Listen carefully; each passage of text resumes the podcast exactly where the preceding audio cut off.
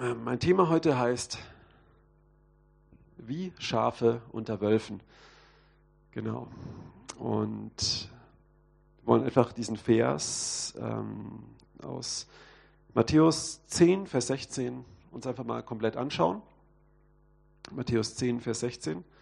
Da sendet Jesus seine zwölf Jünger aus, ähm, oder sind es die 72? Ich bin mir gerade nicht hundertprozentig sicher.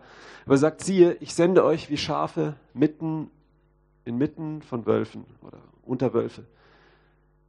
So seid nun klug wie die Schlangen und einfältig oder ohne falsch wie die Tauben. Und darüber wird es heute gehen. Ja, wir wollen darüber sprechen, was es heißt, Schafe unter Wölfen zu sein. Was es bedeutet, klug zu sein wie die Schlangen und wie wichtig das ist und auch ohne falsch zu sein wie die Tauben.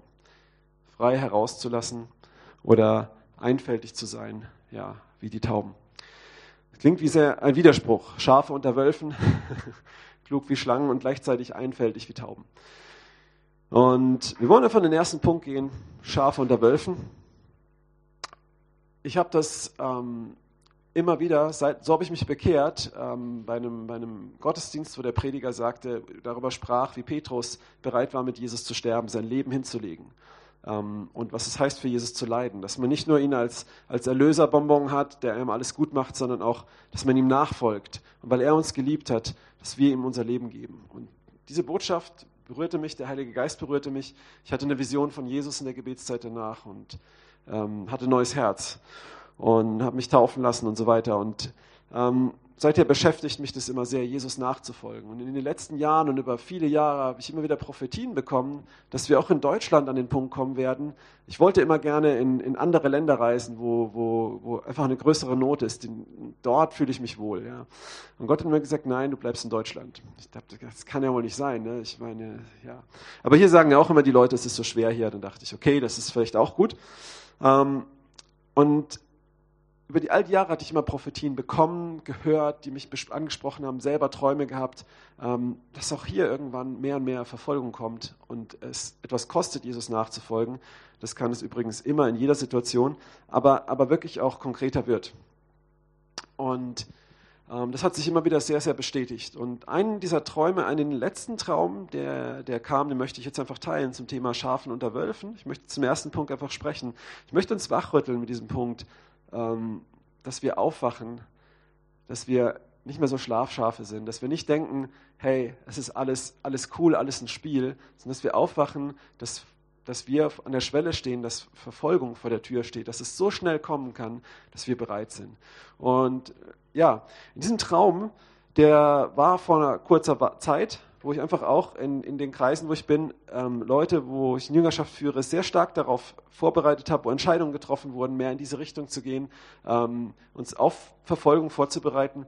Und auch da waren wir auch, es hat auch mit, ging auch mit in unser Leitungsteam und so, und da haben wir überlegt, ist das richtig? Und, und da hat ein Bruder aus der Gemeinde mir einen Traum geschickt, den er hatte, der war sehr krass. Ähm, er hat so, ein, so, ein, so, ein, so eine Wasserstelle gesehen in der Wüste oder so ein Meerbusen in der Wüste. Und da war, da war so ein Yachthafen, das war grün und da waren Leute mit Cocktails und Schirmen und Schatten und alles war voller Gras und wunderschön. Aber an einer Stelle hat das Gras wie so eine Grenze aufgehört und sofort kam so rote, staubige Wüste. Und ähm, er hat den Eindruck, dass dieser Yachthafen, dass das auch die Gemeinde ist, der Dienst, den wir tun und wo Leute Zuflucht finden, all diese Dinge. Und ich bin dann da diesem Wegrand langgelaufen und habe mit wie so zwei weißen Hunden an der Leine diesen, so, so, so einen Weg freigeräumt, der so in die Wüste reinging oder durch die Wüste durch. Und als der freigeräumt wurde, waren da so Schienen, äh, wie so ein vorbereiteter alter Weg, zugeschüttet von Staub und ähm, Ding. Und an demselben Tag, wo ich diesen Traum empfing, habe ich, jetzt können wir die erste Stelle ähm, einfach mal anblenden, Jesaja 40, diese Stelle, Jesaja 40, ich glaube, es ist Vers 3. Ähm,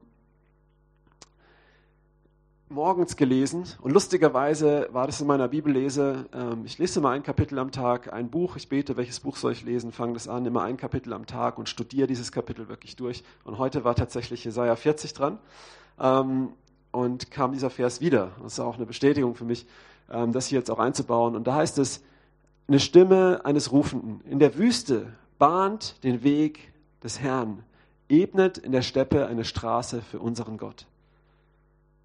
Und in diesem Traum, auch mit diesen beiden Hunden da, wo ich den Weg wie so freigewischt hatte, Und hinten dran war aber dieser schöne Yachthafen. Und es war für mich ganz klar, die Wüste bedeutet Prüfung, es bedeutet auch Verfolgung. Ja, es bedeutet äh, Drangsale, Bedrängnis, Prüfung, wie auch Jesus in der Wüste versucht wurde.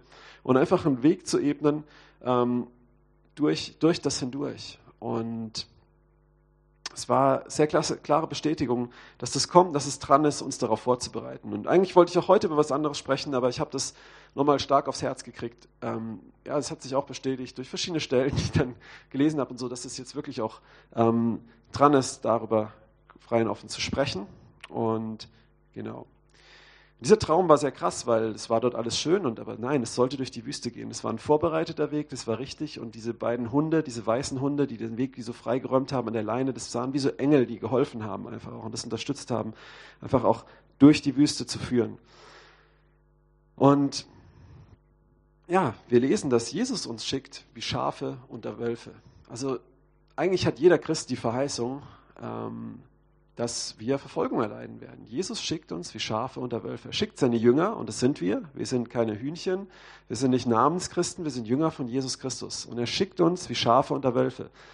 Und es kann ganz anders auch sein. Das kann ein cholerischer Chef sein. Ich hatte mal, als ich eine Lehrerausbildung gemacht hatte, einen Ausbilder und der war, wenn ich, ich habe gesagt, ich möchte hier einen Gottesdienst machen in dem Musikraum und so. Und er hat einen roten Kopf gekriegt, hat mich angeschrien, wie sehr er die Kirche hasst und alles. Und danach hat er gesagt, und ich habe gesagt, ich möchte es trotzdem machen, ist mir egal. Und danach hat er gesagt, ja, aber ich komme nicht zu Ihrem Gottesdienst, brauchen Sie gar nicht denken. Habe ich gesagt, das erwarte ich auch nicht, aber ich möchte es machen. So, das kann auch Schafe unter Wölfen sein, aber Jesus verheißt uns das, dass, dass wir nicht immer auf Leute treffen, die das alles gut finden und dann kann Verfolgung entstehen. Ja, ähm, ja wie kann Verfolgung heute aussehen und wo bahnt sie sich an? Wer Ohren hat zu hören, der höre. Ähm, wach auf in deinem Schlaf. Schau, schau dich um, mach die Augen auf. Weißt du, wenn irgendwo Verfolgung kam, dann ist die manchmal richtig schlagartig gekommen. Und wenn sie nicht schlagartig kam, weil zum Beispiel irgendwie ein, ein, Volk besiegt wurde von einem anderen und das hat ein neues Regime aufgebaut, zum Beispiel unter der Ausbreitung des Islam oder so, ja, ein Territorium, das haben wir auch jetzt von dem IS oder so Sachen erlebt. Aber sonst kam das immer sehr schleichend.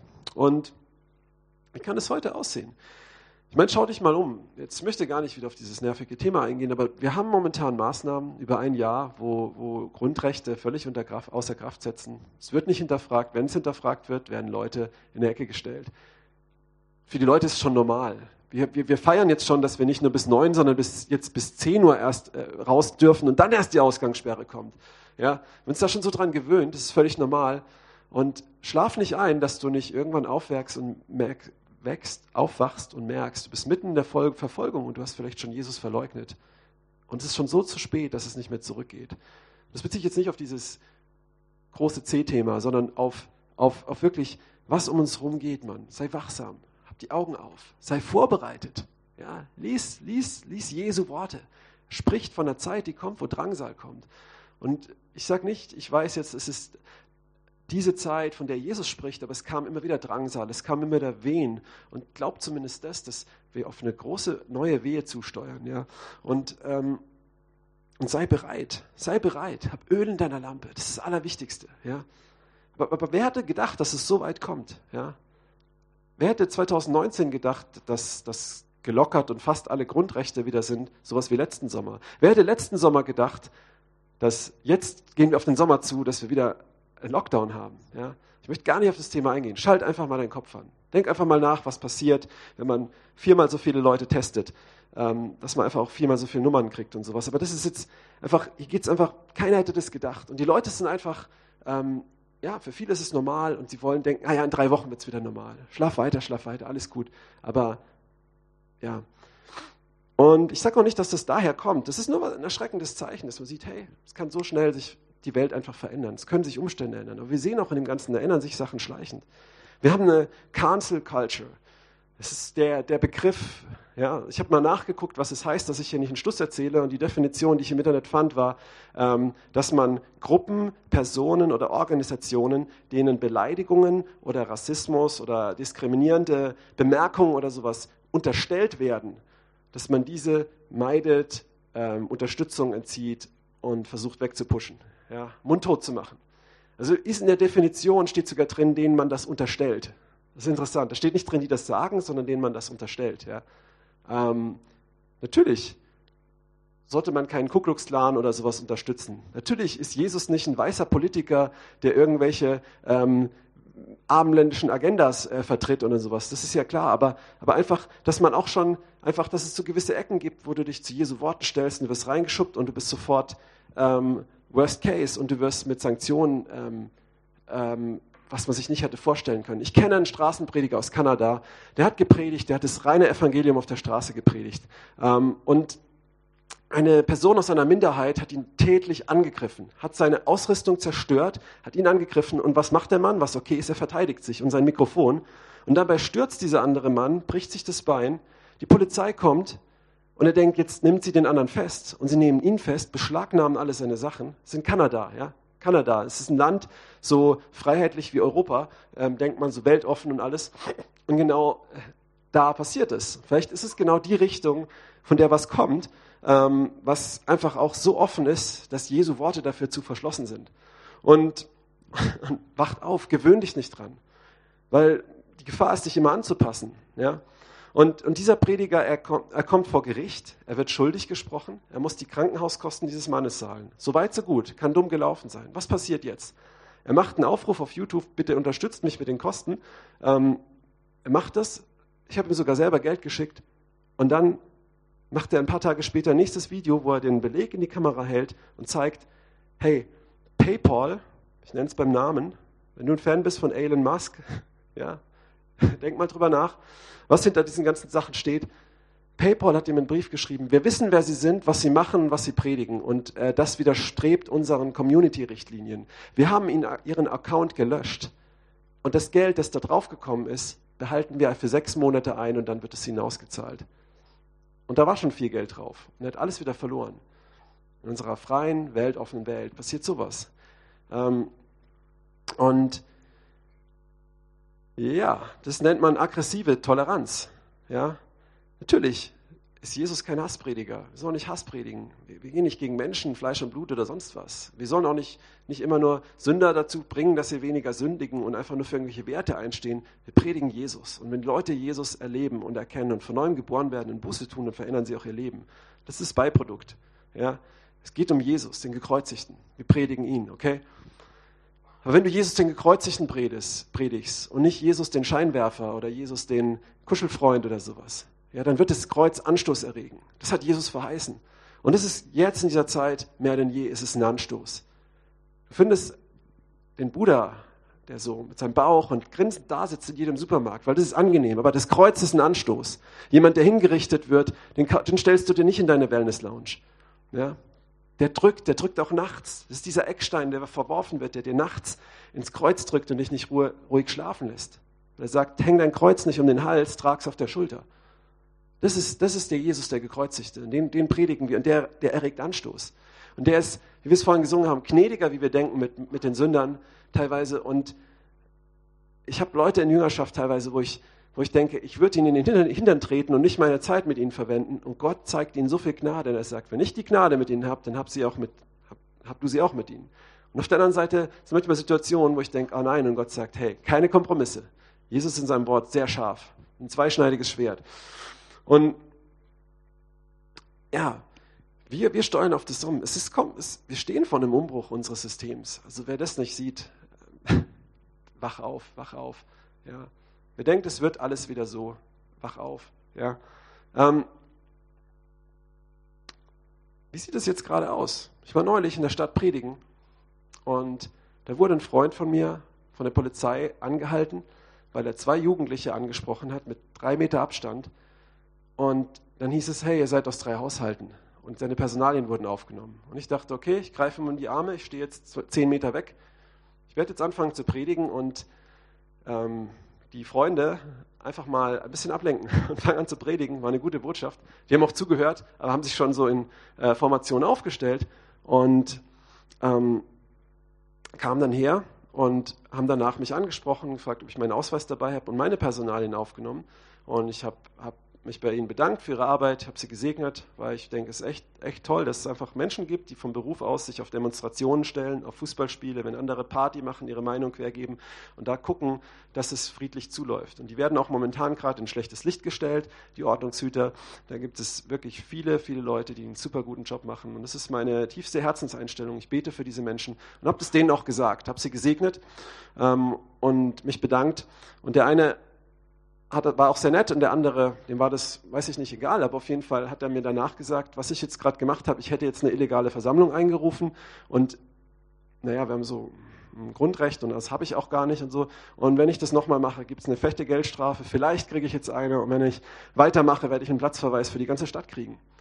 So, und ich bin jetzt nicht weise, ich sage das, aber es ist ja auch okay, weil ich völlig ähm, äh, auf einem richtig rechtlichen Grund stehe. Wisst ihr, was ich gemacht habe? Ich habe gesagt, ja, danke, er ist weggegangen und ich habe weitergemacht. Ja. Und wisst ihr, wie ich weitergemacht habe? Ich habe den Leuten gesagt, wisst ihr was? Was ich jetzt mache, dafür kann ich ein riesen Bußgeld kriegen. Aber ich mache es trotzdem. Weil ihr seid mir dieses Bußgeld wert. Ich erzähle euch von Jesus. Und Jesus seid ihr noch viel mehr wert. Ihr seid ihm sein Blut wert. Und wisst ihr, was passiert ist? Leute kommen, sie hören zu, sie nehmen Bibeln, sie lassen für sich beten. Ähm, richtig, richtig stark. Ja. Ähm, aber ich muss mich entscheiden, ist das jetzt normal? Ist es die Situation? Oder folge ich Jesus nach und werde dafür vielleicht verfolgt? Ja, vielleicht muss ich wegrennen, aber ich würde nicht wegrennen. Vielleicht kriege ich eine Geldstrafe oder einen Platzverweis, wie auch immer das aussieht. Ja, ich denke, momentan kann man da noch vor Gericht Einspruch erheben. Das wird aber auch immer mehr eingeschränkt. Aber so einer, ja, das wäre das wär völlig unverhältnismäßig, aber, aber das, das, das sind Sachen, die sich an, anbahnen. Und natürlich geht es hier nicht um einen Glauben. Ja, es geht nicht gegen unseren Glauben in erster Linie. Es wird auch in, später, wenn es darum Bekenntnisfragen geht, wird es nicht unbedingt darum gehen, glaubst du, Jesus für dich am Kreuz gestorben, sondern eher vielleicht darum, glaubst du seinem ganzen Wort? Glaubst du auch den Stellen, die heute nicht in die Gesellschaft passen? Bist du in einer Gemeinde? Ist deine Gemeinde ist die Gemeinde, sind Gemeinden, sind sie als Gemeinde? Sind sie so diese Radikalen oder die, die eher so, die so locker sind, die so alles mitmachen? Und es wird mehr und mehr gesiebt werden. Ja? Und natürlich wirst du nicht umgebracht oder sonst was. Ne? Vor allem, wenn du dich ruhig verhältst. Weißt du, ich bin in, in viele Länder gereist, wo, ähm, wo Christen verfolgt werden. Und einige, ja, so viele sind es, ja, ein paar. Ich habe viel gesehen. Was interessant ist, ich habe immer erwartet, wenn ich dorthin komme, muss ich mich wie James Bond verhalten und ähm, dort, dort sind alles Glaubenshelden. Und das ist überhaupt nicht so. Ja. Das sind genauso wie wir. Die gucken auch Fernsehen und das sind auch lauwarme Leute und feurige Leute und Namenschristen und und und. Was interessant ist, ist, dass Gemeinden dort, die können sich, ja, die können sich versammeln, die können ihr, ihr religiöses Programm machen. Das stört niemanden. Aber wenn sie gewisse Grenzen überschreiten, wenn sie gewisse Aussagen treffen, ja, dann ist, kann es tödlich enden. Wenn sie gewissen Menschen zu nahe kommen mit ihrem Glauben, kann es tödlich enden. Sehr tödlich. Und da kann man auch sagen, ja, die haben ja auch Freiheiten und es ist alles gut. Und ja, man kann es auch sagen, hier geht es, ja, geht es doch, man kann immer eine Ausrede finden, warum es nicht so ist und einfach so sein, sein religiöses frommes Programm weitermachen. Aber ich sage dir eins, das Wort Gottes sagt, jeder, der in das Reich Gottes reinkommt, will nicht rein, außer durch Bedrängnis. Und jeder, der dem Herrn Jesus in Frömmigkeit dienen möchte, wird Verfolgung erleiden sagt Petrus. Das lesen wir im Timotheusbrief, in der Apostelgeschichte, immer wieder. Wenn du dir anguckst in der Offenbarung, wie das neue Jerusalem aussieht, das vom Himmel kommt, dann sind da vier Tore und diese vier Tore sind Perlen. Und vielleicht weißt du, wie eine Perle entsteht, die, unter, die entsteht unter Leiden. Das ist eine Qual für diese Muschel, da kommt ein Sandkorn oder ein kleiner Stein rein und die versucht den rauszukriegen und der wird mit Perlmut bezogen und am Ende hast du eine schöne Perle. Für die Muschel ist das eine Folter. Und interessant, dass die Perlen das Tor sind in das neue Jerusalem. Das ist genau das, was wir im Wort Gottes lesen, dass wir nur durch Drangsale in Gottes Reich kommen werden. Und interessant ist auch, wer bleibt draußen? Die Lügner, die Zauberer, die Mörder sind wir alles nicht. Ja, Lügner manchmal schon, aber ich denke, hier sind es wirklich die Leute, die in der Lüge verharren oder die auch nicht Buße tun darüber. Ähm, ja, und ein Satz ist sehr beängstigend, da steht, die Feiglinge, die werden nicht reinkommen. Und das ist eine große Gefahr, wir sind Schafe unter Wölfen und die Wölfe werden immer hungriger, es werden immer mehr, aber dass wir, mh, mm, dass wir wachsam sind, dass wir es kapieren, dass wir nicht Kompromisse machen. Wir uns bewusst machen, Verfolgung steht vor der Tür. In manchen Bereichen ist sie schon da, wenn du Jesus richtig nachfolgst. Ähm, unserer Gesellschaft. Ich wurde in meiner Arbeitsstelle als Lehrer eine Zeit lang verfolgt. Warum? Weil ich einem Schüler, der muslimischen Hintergrund ist, zu einer christlichen Freizeit eingeladen habe und er sich dort bekehrt hat. Er hat sich verändert. Er war ein anderer Mensch. Das haben meine ganzen Kollegen alle erkannt. Und dann kam es raus. Und dann war das große Problem, dass ein Muslim seinen Glauben wechselt. Ja, der war auch schon religionsmündig und alles. Ja, und ich habe das nicht gemacht, das ist dort passiert. Jesus ist ihm begegnet, er hat ihn, zu ihm gesprochen, als er am Feuer saß. Hat nicht mal jemand mit ihm geredet. Ja. Und, und das war das große Problem. Ja. Und dann kommt Verfolgung.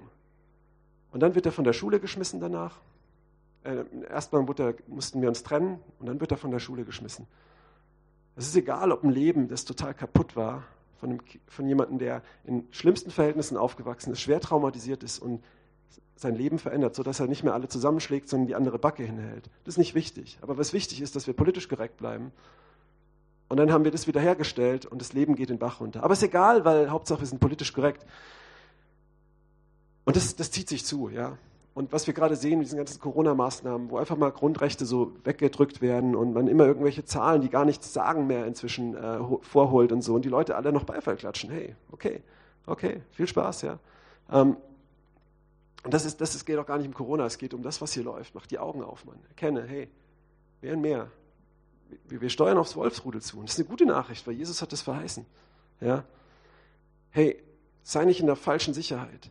Lass mal die nächste Bibelstelle angucken, Lukas 17, Vers 26 bis 29. Da sagt Jesus was sehr Interessantes über sein Kommen.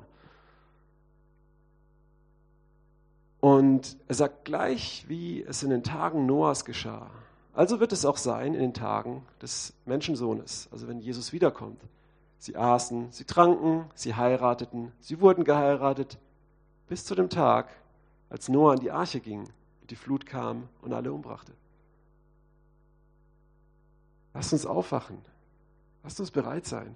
Ich möchte nicht in der Angst machen. Ich möchte, dass, dass wir bereit sind, dass wir keine Angst haben brauchen. Und das allererste, was wir machen können, ist, Öl in der Lampe haben, Zeit mit Gott verbringen, Zeit mit Jesus, ihn kennenlernen. Das Wichtigste. Sagen wir eigentlich fast jedes Mal hier in der Predigt, ähm, deswegen erwähne ich es nur kurz. Lass uns weitermachen. Gleicherweise war es auch, ähm, geschah es auch in den Tagen Lots. Sie aßen, sie tranken, sie kauften, sie verkauften. Oh, jetzt sind die Läden zu. Sie pflanzten, die, Bau, äh, die Gartenmärkte sind offen, Halleluja. Und sie bauten. Kleiner Scherz. Dann geht es weiter. Sie bauten, genau. Baukredite sind sehr billig gerade. Und an dem Tag, da Lot von Sodom ausging, regnet es Feuer und Schwefel vom Himmel und brachte alle um. Aber der Lot, naja, der hatte das Glück, dass Abraham für ihn gebetet hatte, weil der war so dumm, der wäre in Sodom geblieben. Die Engel mussten ihn noch am Arm mitreißen. Ähm, aber ja, lass, lass, uns, lass uns aufwachen. Jesus sagt, hey, in den letzten Tagen, vielleicht sind die jetzt, vielleicht dauert es nochmal, vielleicht ist es eine Wehe, aber hey, lasst uns, lasst uns wach sein und nicht Einfach nur mit Essen, Trinken und, ah, mein Wohlstand, oh, mein Wohlstand wird vielleicht geraubt. Ich kenne Christen, die sagen gerade, das größte Ziel ist, dass wir unsere Grundrechte wieder kriegen. Das ist niemals Jesus sein Ziel gewesen. Das ist, was Gott gegeben ist. Und wenn du ein Bürger im Reich Gottes bist, dann hast du deine Grundrechte. Dann bist du ein freier Mensch. So wie Jesus, der vor Pilatus steht und sagt, hey, du kannst mir gar nichts machen, weil dein Reich, das ist ganz weit unter meinem Reich. Ich gebe gerade mein Leben hin. Du kannst es nicht nehmen. Ja? Grundrecht hast du von Gott. Schön, dass es der Staat uns gibt. Ich liebe sie, ich bin dankbar dafür, aber, ähm, aber das ist was, ähm, wo, wo Jesus uns sagt, hey, seid, seid, seid wachsam. Guckt nicht, guckt nicht nur auf das und das, auf, das, auf diese Nebensachen, sondern lasst euch nicht ablenken, nicht einschläfern. Seid wachsam. Seid bereit. Weil dieser Tag kommt wie ein Dieb in der Nacht. Ja? Und es kommt schleichend. Es kommt schleichend jetzt in dieser Zeit. Und wenn es jeder merkt, also an dem Punkt, wenn wir an dem Punkt sind, wo jeder merkt, oh, jetzt ist Verfolgung da, dann ist es zu spät. Es kommen immer fünf Kompromisse davor. Natürlich verlierst du bei den Kompromissen nicht dein, dein, deine Erlösung oder so. Darum geht es ja immer. Hey, verliere ich meine Erlösung? Kann ich noch so viel sündigen und noch im Himmel bleiben und das und das so? Ja, das ist ja schon mal eine dumme Frage. Aber ähm, ganz ehrlich, mir kommen auch manchmal solche Gedanken. Ist es noch okay? Oder? Es ist völlig vom Fleisch, vom Teufel. Ja, aber darum geht es ja erst gar nicht, sondern kommen fünf Kompromisse, wo es noch okay ist, und beim sechsten ist es zu spät. Und das ist dann meistens, beim siebten wachst du auf, aber dann ist es schon zu spät. Deswegen sei wachsam, sei früh wachsam. Ja? Jetzt haben wir noch eine Gnadenzeit. Wir haben eine Gnadenzeit. Wir haben noch Freiheiten. Du hast noch Zeiten, dich vorzubereiten innerlich. Da ist noch Zeit da. Da ist noch Zeit da, Öl zu haben in der Lampe. Da ist noch Zeit, umzudenken, aufzuwachen. Ja? die blöde Gewohnheiten abzugewöhnen. Und jetzt gehen wir zum zweiten Punkt. Schafe unter Wölfen, Verfolgung hier und jetzt. Ja, ich will dir keine Angst machen, ich möchte dich aufwecken. Nicht in Panik, sondern ey, einfach Augen auf. Jesus hat doch verheißen, er ist bei uns im Tal der Todesschatten. Er ist da. Ja, er wird dir helfen zu überwinden. Aber wenn du schlafend durchgehst und denkst, du brauchst ihn gar nicht, dann wird es problematisch. Und wenn du mit ihm durchgehst, dann wirst du brennend im Geist. Weißt du, Verfolgung macht müde, tote Christen lebendig und radikal. Und die verfolgten Geschwister, die sagen oft, bet nicht, dass es aufhört, bete, dass wir noch mehr Feuer kriegen in der Zeit. Ne? Zweiter Punkt. Seid klug wie die Schlangen. Jetzt möchte ich wieder einen Traum erzählen, den ich vor zehn Jahren hatte oder noch länger. Ich hatte einen Traum, ich werde morgens, ich fahre mit einem Auto und komme in eine Polizeikontrolle. So eine Routinekontrolle mit einem ähm, ähm, Auto und irgendwie so. Und sie nehmen meinen Führerschein, der Polizist, und drückt rechts oben auf den Knopf. Und plötzlich, also so auf so eine Stelle im Führerschein, so ein versteckter Knopf, und plötzlich macht so tick, tick, tick, tick, tick, tick, tick, tick. Und so wie so ein Typ, der so seine Dienstausweise so alle rausholt und die so runterratschen wie so ein Fotobuch, blättert dann so ein ganzes Register über mich runter mit allen möglichen Informationen, Daten, da, da, da, da, da, die alle stimmen über mich. Und ich war voll erstaunt in dem Traum und sagte zu dem Polizisten, wow, wo haben Sie das alles her? Und er sagt nur, guckt mich an und sagt Facebook und ich wache auf. Das war so vor 10, 12 Jahren, da war einem noch nicht so ganz bewusst mit Facebook und Mark, Mark Zuckerzwerg und diesen ganzen Sachen, ja. Ähm, und, und, und Leaks und ähm, NBA-Affäre, äh, äh, diese NSA-Affäre, ne, wo so, das ganze Zeug, Edward Snowden, das, das, das war dann nicht bekannt. Und will jetzt auch nicht in solche Theorien reingehen. Ich fand nur, ähm, ich glaube, diesen Traum hatte ich vor langer, langer Zeit und habe ab da angefangen, lauter Falschangaben, oh, jetzt habe ich es gesagt, nein, alles, allen möglichen Stuss auf Facebook zu schreiben und irgendwann auch rauszugehen. Aber darum geht es gar nicht, mach das und das und das, sondern ähm, ja, frag dich einfach mal, ich glaube, es ging darum, so dieses Highlight, hey, wir haben heute, wir haben Gewohnheiten und die können zum Guten sein, aber die sind auch nicht ohne Grund da. Wir hängen den ganzen Tag vor diesen kleinen, viereckigen Teufelsmaschinen. Stell dir mal vor, in, in deinem Gottesdienst würde jetzt gesagt werden, hey, bring das Ding nicht mehr mit. Wer packt's denn? Wer denkt denn dran? Es ist ja so schon drin, wie so ein siamesischer Zwilling, angebacken. Ja, ähm, und du musst es dabei haben. Du könntest doch noch eine Nachricht verpassen und, und, und. Das sind Gewohnheiten, die sind dir so ins Gehirn gewachsen. Ähm, und ich glaube, Gott warnt uns da echt nicht, ey, das, du darfst das nicht haben oder sowas, aber sei mal wachsam damit, sei mal vorsichtig. Sei dir mal bewusst, was du da reinschreibst, wird nicht mehr gelöscht und kann vielleicht auch gegen dich verwendet werden. Nicht paranoid, aber einfach so mal ein bisschen zu überlegen, wem du welche Informationen schreibst. Ja? Stell dir mal vor, das würde gesagt werden in einem Gottesdienst, lass dein Handy daheim. Und kriegst du das auf die Kette? Schaffst du das? Kannst du das? Oder es wird nicht gesagt werden, aber es ist nötig. Denkst du dran? Du musst dich mit jemandem treffen. Es kommen Zeiten, wo du dich mit jemandem treffen musst und es sollte niemand wissen, wo du bist. Hast du es überhaupt auf dem Schirm, dass man dich ständig ortet? Hast du sowieso immer deine, deine Standortbestimmung an? Ja, die kann ich ja ausmachen. Nee. Ähm, du kannst sogar dein Handy ausmachen. Ich war in Ländern, da haben die Leute gesagt, hey, wenn du ähm, Handy aus, okay, das bringt nichts, mach einen Akku raus ja, heute in den Handys kannst du keinen Akku mehr rausmachen. Aber die sind sich dort sehr bewusst, weil die dort sehr viele Erfahrungen gemacht haben, meine Freunde schon, was einfach passieren kann, wenn du Telefonate führst. Ich hatte mit Leuten zu tun, die habe ich am Telefon was gefragt, zu, zu so Themen mit ähm, ähm, verfolgten Geschwistern. Die haben mir gesagt, ja, die haben mir nicht, nicht darauf geantwortet. Ich dachte, Mann, sind die unfreundlich. Und irgendwann später kriege ich Briefpost. Und da standen dann die Sachen drin, weil die sehr genau wissen, wer alles mithört. Und das wissen die, die kennen sich da aus. Ähm, lasst uns mal eine interessante Bibelstelle schauen in das Wort Gottes, Jesaja 39. Und ähm, das las ich, las ich äh, gestern dann, ne? Natürlich heute 40, gestern 39, wo ich nochmal überlegt habe, ah, soll ich über dieses Thema sprechen? Und es war wieder eine Bestätigung.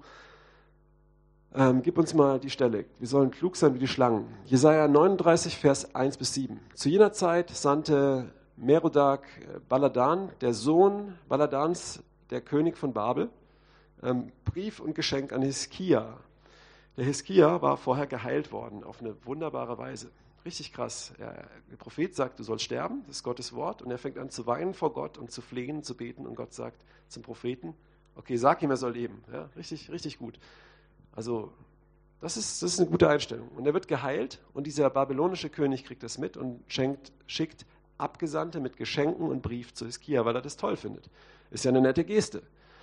Denn er hatte gehört, dass er krank gewesen und wieder gesund geworden war. Mal weiter. Und Hiskia freute sich über sie. Ja, ist ja schön, er freut sich. Wow, die kommen her, mir geht's gut, Gott hat mich gesegnet. Und es ist auch interessanterweise an einem Höhepunkt. Vorher hat er den Assyrerkönig, ähm, der ihn platt machen wollte. Gott hat ihn besiegt und ihn von dem befreit. Er hat ihn von der tödlichen Krankheit geheilt. Er hat die Stadt ausgebaut. Richtig guter König, richtig guter Mann. Aber er wird unvorsichtig. Er checkt die Falle nicht. Skia freute sich über sie und es kommt und er zeigte ihnen sein Schatzhaus. Er muss ja nicht unfreundlich sein und sie vor der Tür lassen. Er kann sie ja in den Palast bitten und ihnen was zu essen hinstellen, aber er zeigt ihnen sein Schatzhaus. Seine intimsten, innersten Sachen. Ja. Und interessant ist irgendwie, dass sie aus der Stadt Babel kommen. Ja. Das war in der Zeit von Iskia noch gar nicht so ein großes Thema, Babel, aber in der Bibel ist es immer wieder das Thema. Babel steht für die Welt, für dieses teuflische System. Und in der Bibel lesen wir oft, mach dich damit nicht eins. Das heißt nicht, ey, sei so ein Christ, der Abstand zu jedem hat, der Jesus nicht kennt. Nein, aber fang nicht an, in diesem Flow mitzuschwimmen. Fang nicht an, dich eins zu machen und das so eines Sinnes zu sein, dich da voll, voll reinzuhängen. Ja? Und diese Abgesandten kommen zu Hiskia ähm, er freut sich und er zeigt ihnen sein Schatzhaus. Das Silber, das Gold, die Gewürze, die köstlichen Öle, sein ganzes ähm, Zeughaus und alles, was sich in seinen Schätzen vorfand. Es war nichts in seinem Haus und in seiner ganzen Herrschaft, das Hiskia ihnen nicht gezeigt hätte. Und das ist eine große Charakterschwäche, wenn du, wenn du gerne prahlst mit Sachen, wenn du gerne wow, cool gibst. Und es ist ja auch gut, wir sollen Zeugnis geben und so, aber ähm, es ist auch oft so, die, die Schwäche bei Evangelisten, dann, dann übertreiben sie und ähm, dass man allen Leuten alles erzählt ja, und wirklich nicht die, die Grenze hat, wo ist es auch mal dran, die Klappe zu halten.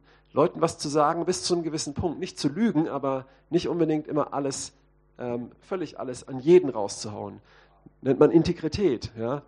Ähm, so, genau. Da kam Jesaja, der Prophet, zum König Hiskia und sprach: Was haben diese Männer gesagt und woher sind sie zu dir gekommen? Hiskia sprach: Aus fernem Lande sind sie zu mir gekommen, von Babel. So coole Freunde habe ich. Okay, Vers 4. Und er sprach: Was haben sie mit deinem Haus, in seinem Haus gesehen? Hiskia sprach: Sie haben alles gesehen, ähm, was in meinem Hause ist. Es gibt nichts, was sie anschätzen, was ich ihnen nicht gezeigt hätte.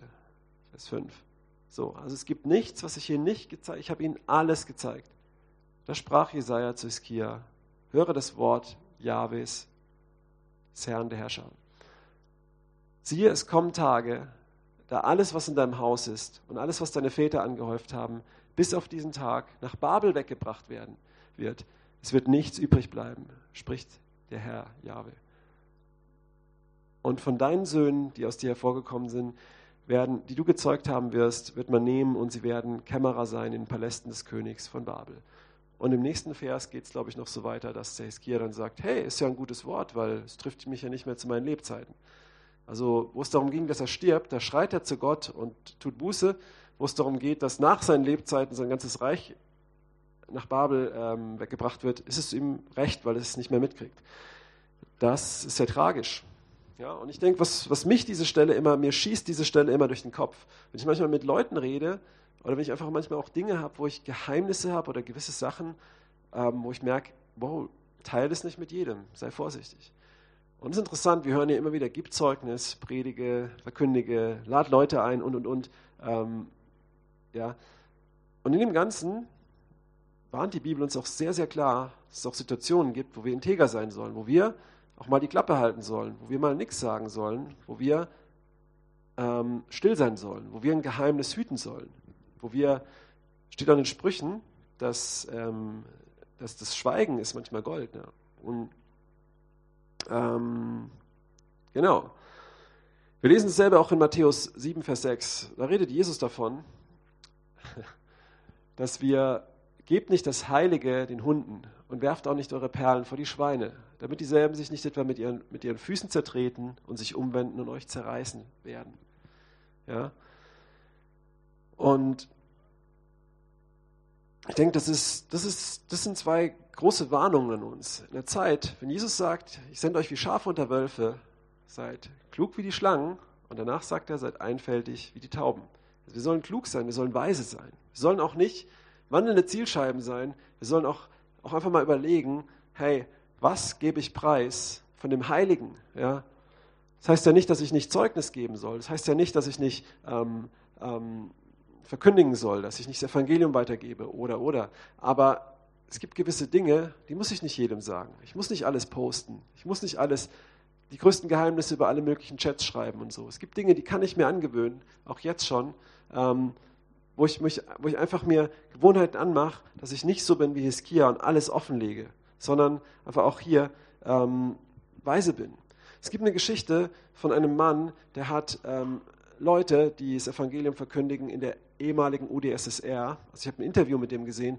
Der hat der ähm, hat, es war sein Job, diese Leute ausfindig zu machen und Kontakt herzustellen und sie zu unterstützen vor, das war so vor 40 Jahren oder so.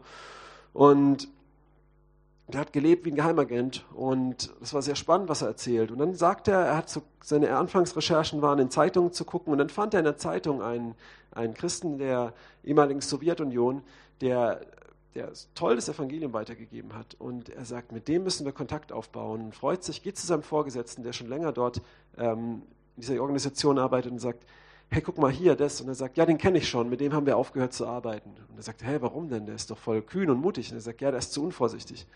Und zwei Wochen später hat er mitgekriegt, dass dieser Bruder von den damaligen Kommunisten verhaftet wurde, ins Gefängnis kam, Gehirnwäsche wurde mit ihm gemacht, er hat seinen Verstand verloren, ähm, seine Familie, alles ging kaputt und der wurde nicht mehr heile. Und das ist ein tragisches Beispiel von, ja, wenn man gewisse Sachen, die, die, die gut und wichtig sind, wenn man trotzdem nicht wenn man wie Hiskia einfach allen alle Schätze zeigt und da unvorsichtig ist, wenn sie Perlen vor die Säue wirft, dann kann es sein, dass sie sich rumdrehen und einen zerreißen. Und das braucht Disziplin. Das mein, mein erster Punkt war, wir sind wie Schafe unter den Wölfen, dass wir auf sowas zusteuern, aber wir sind Schlafschafe momentan. Uns ist es überhaupt nicht bewusst. Wir leben wie Touristen, wie Christen Touristen. Ja? Wir meinen, es ist alles lustig, es ist alles eine Party. Und wenn es hart auf hart kommt, sind wir von unserer Kultur von unserer Einstellung, auch von unserem Diszipliniertsein so unvorbereitet, dass wir sowas von naiv in die Falle reiten, wenn wir nicht jetzt, wo Gnadenzeit ist, wachsam werden und vorbereitet sind. Ja? Im schlimmsten Falle, wenn, wenn sowas nicht passiert, kannst du in Länder gehen, wo das ist und bist vorbereitet. Oder trotzdem einfach, ähm, ja, kannst du, kannst du Sachen gut, gut machen in Situationen, wo du es brauchen wirst. Ähm, Gemeinden bauen und so weiter. Ja? Und jetzt ist diese Gnadenzeit. Von dummen Gewohnheiten uns abzugewöhnen und auch aufzuwachen, wachsam zu sein, nicht, nicht mehr zu spielen. Natürlich ist, ist jetzt hier nicht Parano Paranoia und wenn man jetzt sagt, man glaubt an Jesus, wird man verhaftet oder sowas. Nee, aber einfach wachsam zu sein. Wachsam zu sein und, und sich schon mal zu trainieren einfach. Ne? Okay, das war der Punkt. Seid klug wie die Schlangen. Jetzt wollen wir gucken, was heißt es aber, wenn Jesus sagt, und ohne falsch oder einfältig wie die Tauben. Möchte ich wieder einen kurzen Traum erzählen. Hm, ich träumte ein Jahr, vor einem Jahr, bevor das Corona-Ding losging, das habe ich auch schon mal erzählt, ähm, von einer riesen Flutwelle, die über ähm, Schleswig-Holstein ging und die ganzen Wohnhäuser platt gemacht hat. Und in diesem Sturmwind war ein, ein feuriges Gesicht und es war Satan. Ich wusste, wir müssen beten. Und dann war ich mit meiner Frau in einem Leuchtturm. In diesem Leuchtturm ähm, haben, haben, angefangen, irgendwann auch noch Wellen dagegen zu preschen. Also die, es kamen nächste Wellen und die waren höher und die haben dagegen geschlagen. Und in diesem Leuchtturm, ähm, und ich wusste, wenn die nächste Welle kommt, ich muss wir müssen weg, wir müssen ins Landesinnere fliehen. Und ich sage zu meiner Frau, wir müssen hier weg, wir müssen ins Landesinnere. Und sie packt die Taschen. Und ich denke, nein, da lag überall Zeug auf dem Boden. Nimm deine Wanderstiefel. Wo sind die Wanderstiefel? Habe sie ihr gegeben, mir gegeben und wir sind losgerannt. Und dann ist die nächste Welle gekommen und durchs Fenster, bam. Und das war die, die dritte Welle, die kam. Ne? Die erste ging über die Wohnhäuser, die zweite ging so ans Fenster und die dritte ging durchs Fenster. Und wir sind ins Landesinnere geflohen, ich bin aufgewacht. Dann habe ich das so reflektiert und interessant war, am nächsten Tag war dieser Hurricane Sabine, äh, dieser Orkan, ähm, und der hat nicht so viel angerichtet, aber danach kamen noch ein paar kleine Orkane und die haben voll die Bäume umgefetzt. Bei vielen Bekannten von mir haben eine Sturmflut in Hamburg verursacht. Und dann dachte ich, oh krass, war vielleicht eine Warnung dafür. Und dann kam die Corona-Welle und noch eine Welle und so weiter. Und dann habe ich mich immer wieder in den Traum erinnert und habe gemerkt, okay, jetzt ist klar mit diesen Wellen, was es mit den Wellen auf sich hat. Und was bedeutet es mit diesen Stiefeln? Und was bedeutet das mit diesem Turm? Dieser Turm, denke ich, ist auch, auch die Gemeinde. Es ist so dieses gewohnte, sichere. Aber es kommt eine Zeit, wo wir einfach auch Sachen verlassen müssen. Und wir können immer diesen ganzen Wohlstandsschnickschnack nicht lassen. Wir können, müssen bereit sein, alles zurückzulassen. Wir nehmen nur diese Stiefel der Bereitschaft, das Evangelium, und gehen los. Wir haben nur das Evangelium und gehen los. Was machen wir mit dem Evangelium? Sollen wir das als Geheimnis für uns bewahren? Nein. Oh Mann, das ist echt komisch einfach von der Kamera immer wieder keine Response. Ähm, sollen wir das, aber sagt zu Hause, Amen. ähm, sollen wir das für uns bewahren? Nein. Wir müssen es verkündigen, ja. Und das ist wichtig, ja, auch mitten in Verfolgung. Es ist niemals ein Grund, Jesus zu verleugnen und zu sagen, hey, ich muss weise sein und äh, listig wie die Schlangen oder so, ja.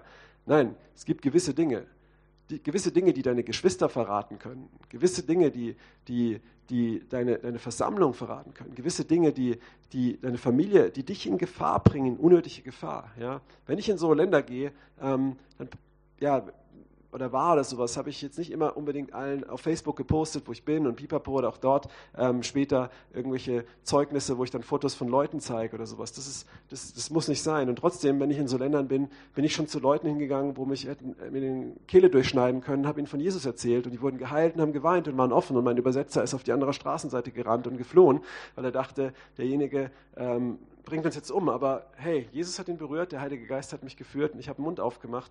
Ähm, ich habe die Stiefel genommen und es gesagt. Ne? Aber ja, wenn wir uns mal eine interessante Stelle angucken, die steht in Matthäus 10, Vers 27. Was es heißen kann, ohne falsch zu sein wie die Tauben. Und da sagt Jesus, was ich euch sage in der Finsternis, redet in, den, in dem Licht. Und was ihr hört ins Ohr, ruft es auf den Dächern. Und das ist auch jetzt gerade, jetzt ist die Gnadenzeit, wie wir einerseits lernen dürfen, die Klappe zu halten und bedacht zu sein und einfach mal unsere Gewohnheiten, die uns auch nicht nur, ist nicht alles nur ein Segen, sondern auch der Teufel so langsam einfädelt, um uns damit einzublenden. Ich habe mal gesagt, verlass Babylon, diese Predigt, ne, weil das auch Gewohnheiten sind. Ähm, genau so ist jetzt auch eine Gnadenzeit, wo wir noch immer und überall ähm, auch ein befreundeter Prophet von uns, der auch uns reinspricht, hat auch gesagt, jetzt ist die Zeit, wie so ein in die Enge getrenntes Tier, das rennt los und verkündige überall, ähm, geh los, geh los. Nutzt die Zeit, überall das Wort zu verkündigen. Wir, haben, Gott sei Dank, hey, super cool, ähm, auch und da, die Polizei ist super freundlich, uns voll unterstützt, in verschiedenen Städten Demonstrationen machen können, das ganze Jahr und, und das Evangelium verkündigen können. Preis den Herrn, ja. Aber jetzt ist die Zeit, lass uns machen. Und hier steht, was ihr ins Ohr geflüstert bekommt, es gibt auch Geheimnisse, die sollen wir von den Dächern rausrufen. Die sollen wir überall. Und nicht nur auf der Straße, sondern von den Dächern. Ja, auch über Livestream, auch über, wo wir sind. Nicht, nicht sparen, ja. Jesus verkündigen, das Kreuz verkündigen. Weil wir müssen nicht Leute retten vor einem, vor irgendwas, äh, ihre, ihre Grundrechte, ihre Bürgerlichkeit, ihre Wirtschaft oder sonst was. Das ist nicht unsere Aufgabe. Gott, wir sind Bürger des Königreichs Gottes. Das ist nicht von dieser Welt. Wir müssen Menschen retten, weil dieses ganzen Maßnahmenkram, also ich meine Maßnahmen, ich meine diese ganze, ganze Sachen, die politisch laufen, ganze Dinge, Kriege und, und, und, darum geht es nicht. Am Ende geht es darum, dass Menschen in die Hölle gehen. Das ist das Ziel von Satan. Natürlich hat er Freude, wenn Menschen körperlich leiden, aber das ist nur seine Vorfreude. Er möchte, dass sie ewig leiden, mit ihm in die Hölle gezogen werden. Ja? Und Jesus möchte, dass jeder Mensch gerettet wird, der Vater auch. So, und lasst uns von den Dächern rufen. Jetzt geht der Vers weiter. Und fürchtet euch nicht vor denen, die den Leib töten, die Seele aber nicht zu töten vermögen. Auf solche Verse, die mal zu lesen und zu fragen, was heißt es, kann man sich auch vorbereiten. Fürchtet aber vielmehr den, der sowohl Seele als Leib zu verderben vermag in der Hölle. Das ist richtig krass. Und das sage ich nicht leichtfertig. Ich möchte, ich möchte da wirklich bereit sein, ja? immer wieder. In kleinen Situationen darf ich es erleben und hier verleugne ich und ich erlebe Gottes Gnade und es baut mich auf und Leute sagen immer, oh, du hörst so Gott, toll Gottes Stimme. Warum höre ich Gottes Stimme? Weil ich jahrelang angefangen habe, sie zu hören und es umzusetzen und gemerkt habe, ah ja, so klingt sie. Meine Schafe hören meine Stimme, aber Schafe wachsen auch bei einem Hirten auf ähm, und, und trainieren das auch. Und jetzt ist die Zeit. Wach auf, wach auf. Ja. Wir lesen auch in 2 Timotheus 4, Vers 2, habe ich auch mal drüber gesprochen. Ähm, halte fest an dem Wort. Es ist zwar ein anderer Kontext, aber es passt trotzdem. Verkünde es zur Zeit und zur Unzeit. Ja, wirklich. Sei ohne falsch wie die Tauben. Lass das Wort raus. Auch, auch wenn es darum geht, lüge nicht, ne? sei ehrlich. Aber muss nicht jedem immer alles erzählen, hab Unterscheidung. Und ich glaube, was wir als Christen lernen müssen, jetzt hier in dieser Gnadenzeit, ist mein Resümee, ist die Kirche in China ein gutes Vorbild für uns. Die Geschwister dort sind die krassesten Evangelisten. Die sagen, was ist unser Geheimnis? Wir beten, wann wir können, und jeder in unserer Gemeinde ist ein Evangelist. Das ist ihr Geheimnis. So. Also, jeder ist dort ein Evangelist. Die sind mega evangelistisch. Und gleichzeitig sind die total top secret. Ja? Sind super organisiert und wissen auch, wie sie kommunizieren und und und. Und dort ist es auch gerade, dank der Maßnahmen, die dort sind, Überwachungsstaat, richtig krass, die haben richtig unter Druck, könnt echt für sie beten. Aber das ist wirklich, ähm, das ist wirklich, ja, auch, auch die, sie werden das lernen, weil sie kennen das schon. Die kennen das schon. Und wisst ihr, was schlimm ist? Dass die damals, als die Verfolgung losbrach, in der Kulturrevolution und so weiter, ähm, und auch da, da, davor schon, ja, ähm, als der äh, Mao kam und so, haben sie an solche Lehren geglaubt wie die Vorentrückung und so ein Quatsch. Und haben gedacht, ach, Verfolgung wird uns nicht treffen. Und als die Verfolgung kam, waren sie total unvorbereitet. Haben Buße getan davon. Ja? Und jetzt sind die für uns Vorbilder. Ja? Und das ist äh, wirklich, wirklich was, wo ich denke, hey, wir müssen lernen hier im Westen, wo wir immer alles posten, was unbedacht und dumm ist, einfach mal oder einfach unser Verhalten, unsere Gewohnheiten mal zu reflektieren. Was könnte das für Auswirkungen haben, wenn Zeiten sich noch mehr ändern? Zu lernen, die Klappe zu halten. Und gleichzeitig müssen wir lernen, äh, da wo wir oft die Klappe halten, und zwar Jesus zu verkündigen, die Klappe aufzumachen. Und zwar nicht nur dann, wenn die Leute dir applaudieren, sondern wenn du mitten unter Wolfen bist, machst du Mäh. Und die Wölfe rennen alle weg, weil hinter dir ein Hirte steht mit seinem Stab. Weil Jesus, als er die Jünger losschickt, schickt er sie in die Orte, in die er selber gehen wird. Ja. Und das ist das, das, ist das Resümee wirklich. Also nochmal, wir sind Schafe unter Wölfen, Verfolgung kommt, wir steuern voll drauf zu. Nicht voll von überzeugt. Nicht in so einer krassen Form, wie wir es sonst kennen, das ist eine neue Form. Das ist diese Form von aggressiver Toleranz, von, von, von Dingen, die sich ändern werden, ein System, das sich ändern wird und, und, und.